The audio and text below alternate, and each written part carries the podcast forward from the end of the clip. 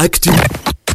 Actu musicale. Et ça bouge côté actualité musicale cette semaine avec les Anglais de 1224 qui reviennent en force. Oui, certains chanceux ont pu les apprécier en live à Valence lors du festival de Nouvel An Made in France et ça envoie 1224, version un peu modifiée, qui travaille sur un nouveau projet pour 2017. Version un peu modifiée, comment ça? Ben Christina, qui chantait et faisait partie de l'équipe depuis la création du groupe, c'était en 2007, est partie accomplir son rêve de missionnaire. C'est en Afrique du Sud qu'elle est partie. C'est donc Josh et Ryan qui assurent maintenant avec certains chanteurs et musiciens invités sur des titres. Ah d'accord. Mais l'objectif reste inchangé. Hein. Ce qu'ils veulent, ce sont des vies qui changent. Ils travaillent notamment auprès des jeunes, mais leur musique devient de plus en plus accessible. Du coup, ils touchent un public de plus en plus large. En tout cas, un message toujours aussi positif et largement inspiré de leur foi en Jésus. The Book, est-ce que c'est leur seul nouveau single? Non, si vous êtes fan d'électro un peu plus poussé et de l'émission de Sam le samedi soir, Oui, le mix électropop. c'est pas le seul single. Vous avez pu apprécier Riot aussi, l'écouter samedi dernier.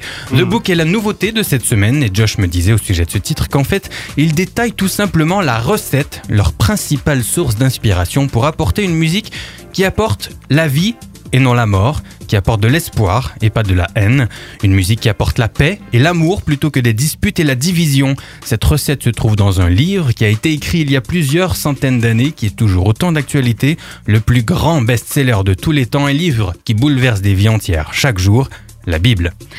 Eh oui, et c'est évi- c'est effectivement The Book, on peut le dire, la Bible. Quels sont nos incontournables de la semaine, Jonathan? Incontournable cette semaine, j'en parlais déjà un peu la semaine dernière, ça se passe sur la planète rap et c'est KG52 qui revient avec un album, il s'appelle Jonas, c'est l'album à ne pas rater cette semaine. Bon, bah c'est bien tout ça. Tu avais quelques scoops euh, sous le coude la semaine dernière. euh, on va se laisser plus de temps cette semaine pour ça, hein? Et oui, alors on avait déjà eu quelques bribes d'infos en primeur en fin d'année avec Sébastien Demeret.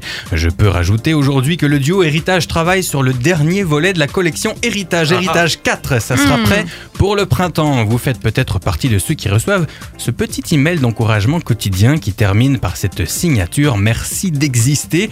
Eh bien, sachez que Éric Sellerier, le pasteur fondateur du Top Chrétien et auteur de cet encouragement, a mobilisé toute une chorale pour un album qui s'appellera Merci d'exister. tout à fait, ça sera prêt pour le printemps aussi.